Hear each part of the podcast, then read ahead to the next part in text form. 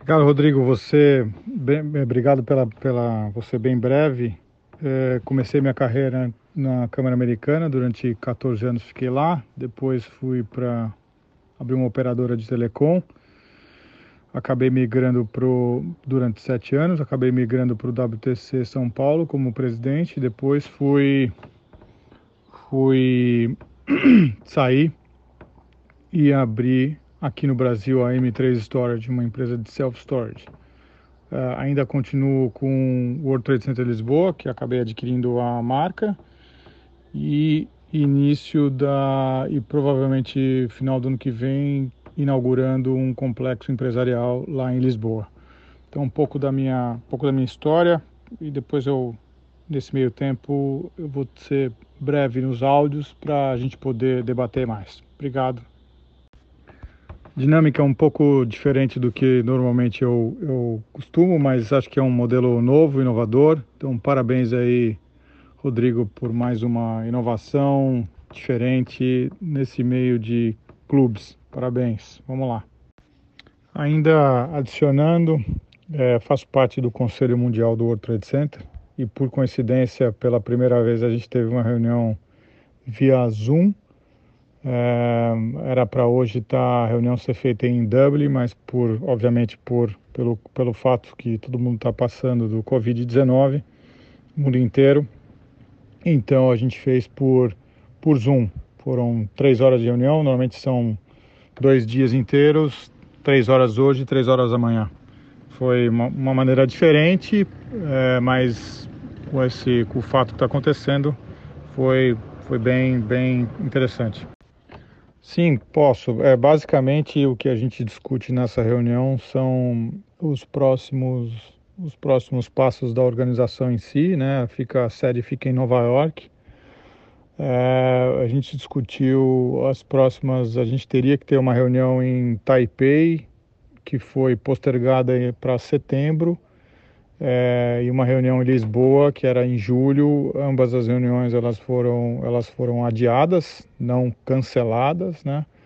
É, pelo pelo fato de Covid e então tudo está se remanejando para os próximos meses. Então tinha alguns participantes da China também.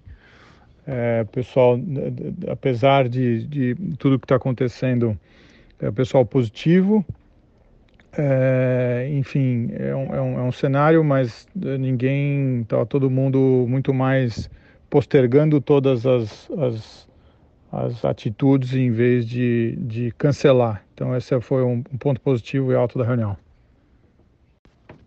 Então vamos lá. É, em relação ao meu tempo, antes de, é, eu diria que antes AC e DC, né? Antes de Covid eu ficava 20 dias em São Paulo e 10 dias em Portugal por, por mês. Então, todo mês eu tenho fazia um pouco ponte aérea lá. É, aqui no Brasil, quer dizer, lá cuidando do World Trade Center Lisboa, é uma, é uma construção que já começou. São 70 mil metros quadrados de área, de escritório, com hotel, com pequena convenção e varejo. E aqui no Brasil, eu estou cuidando numa, de uma nova, um novo empreendimento, que é uma, uma empresa que se chama M3 Storage, inclusive está lá no Spaces. Agradecer aí o, o Thiago pelo apoio. É, graças a ele a gente conseguiu colocar lá no Spaces, lá na Gomes de Carvalho, tem uma operaçãozinha que é uma self-storage que ocupa espaço ocioso em, em prédios comerciais, hotéis, grande varejo, e, e também é, shopping centers. Então, basicamente, esse é meu, meu tempo, o que, que eu estou fazendo, fazendo hoje.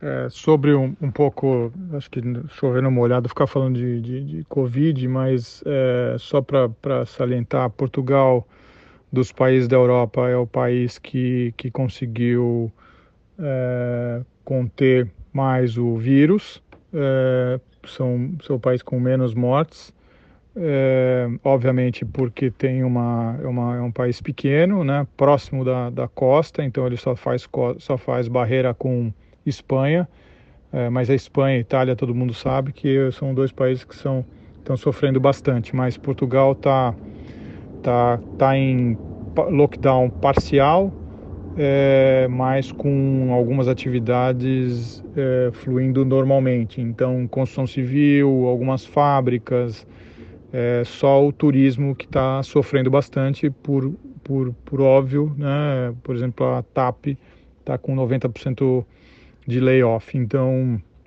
muitas das coisas não estão funcionando lá e principalmente o turismo. Legal, Rodrigo. Acho que a ideia aqui é falar um pouquinho de, de dessa área de, quer dizer, se eu estou na área de World Trade Center, é, construção, incorporação, é, propriedade e eu venho, venho estudando um pouco esse mercado de PropTechs, né? Todo mundo já ouviu falar nas fintechs, nas foodtechs, nas adtechs, né? todas essas techs e PropTech nos últimos dois, três anos é o que mais vem é, é, sendo falado e, e pouco as, todas essas techs elas foram adquirindo velocidade e, e, a Construtec, PropTech foram as que das propriedades foram as que mais agora nos últimos anos que estão estão sendo melhor avaliadas e, e, dando uma aquela acelerada. Então é, acho que esse é um mercado que é que vale a pena todo mundo olhar e com isso eu gostaria de falar um pouco sobre esse tema também. É, chama atenção para para que nos últimos, quer dizer, nos últimos três anos, quer dizer, antes disso, né, a participação de, de PropTech, Construtec era de 2% no, no mercado do Brasil e agora é, aumentou para 5%, então quase duplicou o número de, de startups voltadas para esse, esse segmento. É, então, isso significa que está crescendo e isso é, um, isso é o, é, o, é, o, é que mais deve mover as, as, as construtoras, incorporadoras é, nesse mercado de forma, de forma geral. Né? Então, é, para ter uma ideia, eu, quando eu falo de PropTech, eu estou falando de desde intermediação de compra e venda de propriedade, financiamento, refinanciamento, é, smart building, é, fit de decoração, é, tudo, tudo que fala sobre, sobre é, propriedades tem análise de dados, é, construção modular, é, co-living, share living, enfim, vou dar outros exemplos. Beleza, eu quero vou exemplificar algumas algumas prop techs, né? Tem cases interessantíssimos. É, tem uma que chama Hilti Mogul é, Los Angeles, que é uma é um marketplace para investimento na área de, de, de real estate. Uh, depois você tem a Zirun na, na, na China, que são uh, uma empresa que aluga apartamentos. É, você tem a Compass nos Estados Unidos, você tem uma Open Door, você tem a, a, a Lido, que é uma empresa de, de, de ar-condicionado, então você consegue, é, através do celular, é, ligar, desligar, manter temperatura do ar-condicionado com um simples device. Então tem N, N alternativas, N uh, N uh, empresas que Purple Bricks uh, na Inglaterra que também está vende compra apartamentos, enfim, tem tem diversas diversas proptechs e esse é o, esse é o mundo que, que nos Estados Unidos, Europa e China são são são locais com tem maior, maior concentração desse desse business. Desculpa, eu falei Lido, mas é uma empresa chamada Tado, é, que na, na, Alemanha que tem termostatos de, de, de, em tempo real você consegue é, depois eu vou passar aqui pelo pelo WhatsApp o site deles para vocês darem uma olhada no que eu estou falando. Aqui a gente está muito mais familiarizado com Airbnb, mas fora do fora do Brasil tem n outras é, bem especializadas em, em, em, é, em, homestay, né? Então eu vou passar alguns, alguns lugares também, algumas, algumas startups dessas que estão surgindo e que isso é uma tendência e que deve vir para o Brasil também. Esse é um tema super vasto de, de PropTechs, que tem N casos, né? Tem, tem algumas no, nos Estados Unidos que fazem oferta da sua casa e compram a sua casa e depois você pode até alugar a sua própria casa. Então tem N, N ofertas, N startups que estão neste mercado, é, principalmente de compra e venda de imóveis. Aqui a gente vê a Loft caminhando super bem, Quinto Andar caminhando super bem, e, mas são, são mercados que são aqui mais gerais, mas os Estados Unidos são bem, bem focados em, em nichos. Então, provavelmente deve vir nichados para cá também. Então, eu vou passar alguns contatos, algumas, alguns sites, algumas startups que eu acho que são modelos de negócio interessantes. Tem uma outra que é mais voltado para quem está querendo fazer reforma, que ela faz o teu, você através do celular consegue medir a tua casa eh, manda para eles a, a, essa, essa medida, as medidas com, com um aplicativo no celular e depois eles, eles fazem e te mandam de volta a planta da área que você fez. Então é bem interessante, eu vou, vou passar também aqui esse contato.